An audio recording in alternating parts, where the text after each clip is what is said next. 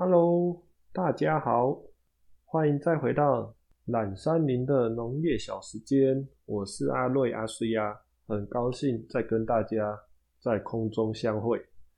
来说一下昨天的糗事。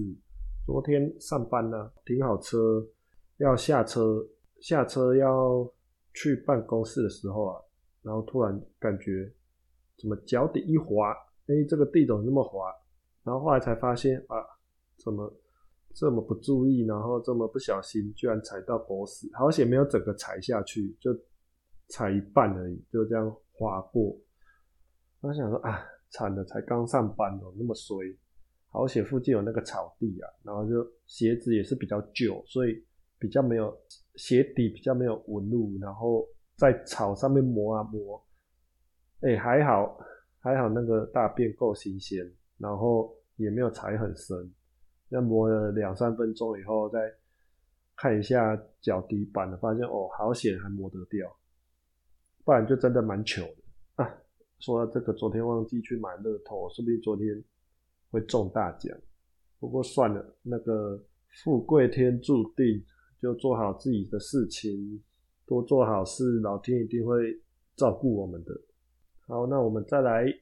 聊聊咖啡饮史史都华的冒险故事。就上一集讲到他成功成功登陆摩卡港了嘛，就终于曲折离奇、艰苦万辛的取得入境许可，然后可以到咖啡重要圣地摩卡港去找他的咖啡传说。这时候我们就来聊聊摩卡港。一千多年前，阿马卡港与咖啡几乎是连在一起的。非洲的咖啡豆最先是被带到这里。阿马卡在那之后就改名叫摩卡，而闻名于世。约一千两百年，有一位伊斯兰隐士阿夏蒂利成功煮了第一杯摩卡咖啡。虽然伊索比亚人早就在咀嚼咖啡豆，将咖啡叶煮成茶来喝。但是要说，第一个将咖啡豆制成咖啡的人，非阿夏蒂利莫属了。一位回教僧侣曾说：“我们透过很多人才获得咖啡资源。第一位将咖啡介绍给我们的，还将它的用途教导我们并加以普及的，就是伟伟大的阿夏蒂利。关于阿夏蒂利发现咖啡煮法的故事，流传许多版本，就像他的名字有众多写法一样。”有个版本说，他在某晚拜神祷告后走路回家的途中发现的；另外一个版本说，他在野外修行时无意间发现咖啡的特殊效用；还有些人说，他曾经在二十年内只吃咖啡豆过活。更离谱的说法是，天使向阿夏蒂利透露，只要他吃了咖啡豆，可以引导他至圣徒的地位。但最有趣的版本应该是我们的主角阿夏蒂利，因为被诬陷和国王的女儿有一腿，而被驱除至荒郊野外。他在野外靠咖啡豆生存，直到天使向他透露国王染了皮肤病，只需要一杯咖啡便可以治好。阿夏蒂利借此将功赎罪。有些历史记载，阿夏蒂利或他的教友曾拜访伊伊索皮亚。观察他们喝咖啡的习惯，因而将咖啡带回也门。之后又有记载，葡萄牙人因为晕船而停靠阿马卡港。葡萄牙水手生染疾病，又挨饿，众人奄奄一息，直到阿夏蒂利告诉他们咖啡的神奇效力。葡萄牙水手试喝了这神奇的饮料后，真的都在几天内都痊愈了，而且可以立即上路。他们离开时，据说阿夏蒂利曾向他们大喊：“记住这神奇的饮料——阿玛卡！”就这样，改变历史的摩卡咖啡传到了西方社会，从此闻名于世。随便这些传说怎么说，其实阿夏地利是泛神教的一个派别，也是地名。从一千两百到一千五百年间，一群有咖啡宗教经验的阿夏地利回教托波僧走遍阿拉伯半岛。这群人最远还到过西班牙，接触到一个由基督教与回教融合的宗教，叫做阿夏蒂利亚，至今仍然存在。阿夏蒂利亚与咖啡的关系非常密切且深远。如果你去阿尔及利亚，现在还可以点一杯阿夏蒂利咖啡。目前我们只知道阿夏蒂利亚派中的一个教徒将咖啡传播于世。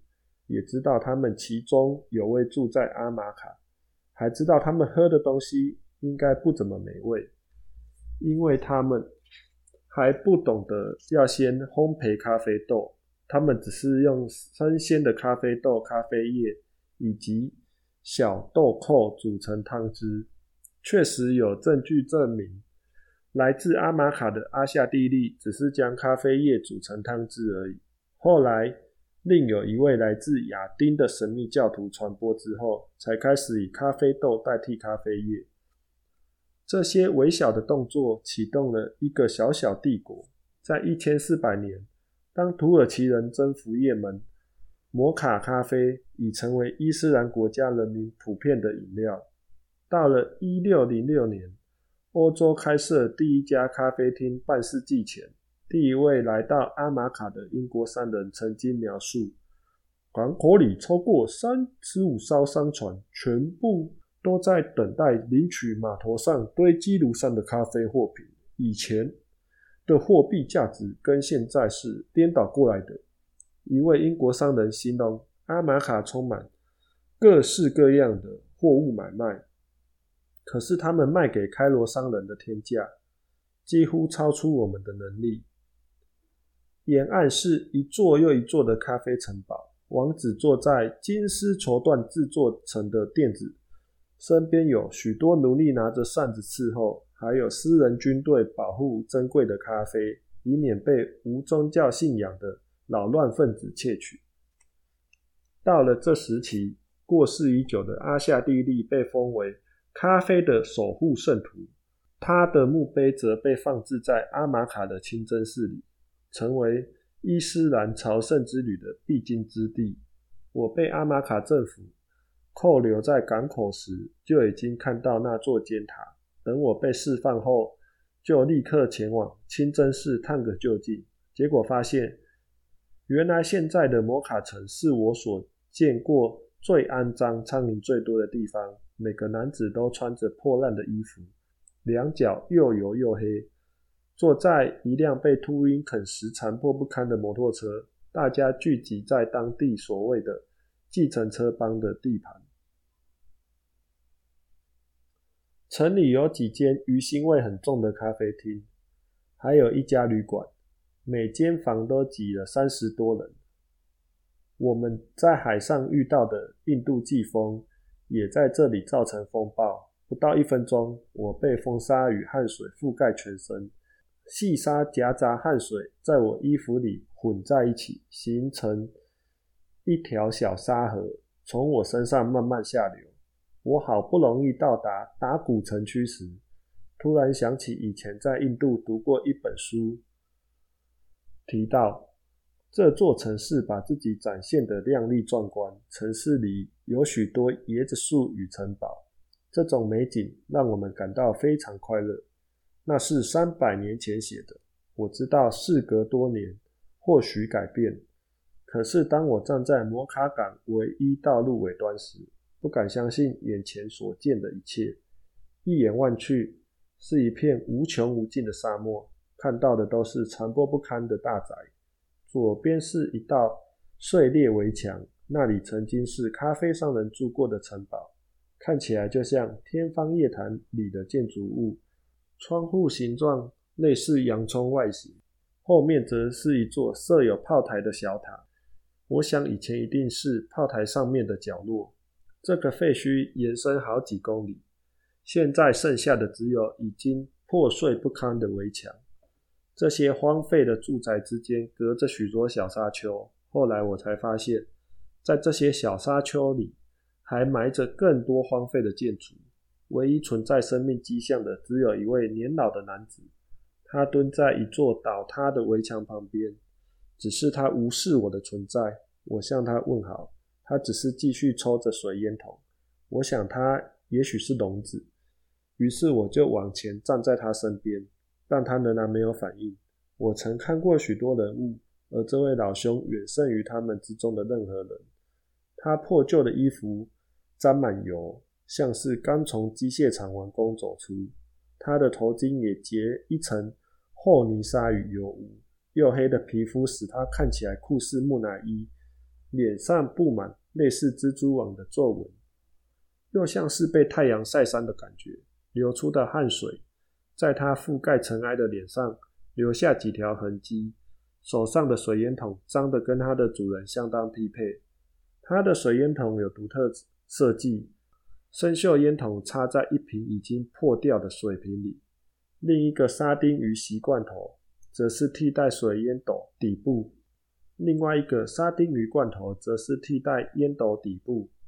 我指着清真寺问：“这里是阿夏弟弟吗？”只看他又抽了一口烟，还是没反应。于是我就走到清真寺附近，试探能否找到出入口。清真寺是由六座矮小圆顶屋组成而成，中间耸立一一柱四十尺高白色寺院尖塔，上面刻有扎比德学派高雅的几何形雕刻。我绕到另一边，发现装有黄铜手把的一道门，还没敲门，一个拉北就蹦了出来，对我笑了一笑，然后又转过身把门锁上。我还来不及反应。他就消失在风沙暴中。我看一下清真寺，又看一下废墟，还有那位抽水烟筒的老人。突然，我嗅到一股恶臭，猛然发现那股恶臭是来自于我的身体。此时，我才想到我已经有一个多礼拜没有洗澡了，现在又饿又累，额头也剧烈疼痛。我决定马上离开。再见了，我对老人说。老人目不转睛地盯着正前方。依然抽着水烟筒，我往风沙暴走去，离开了阿玛卡。就那个回想起来啊，世界历史这样几千年，强大的帝国跟弱小的国家，经过不断的这样时间的变化演进，曾经强盛的帝国也现在也像也门这样落寞下来。就曾经也门是很重要的咖啡集散地，富可敌国的商人非常多。后来也是随着时间的洪流就没落。我觉得就人生在世，把握当下吧。就大家想做什么就尽量去试试，不要留下遗憾。好，今天就跟大家分享到这边。今天这则故事我觉得史东华写的还蛮有感觉的，所以就全部就照书上念。大家如果有什么建议的话，也可以跟我说。好，今天谢谢大家，拜拜。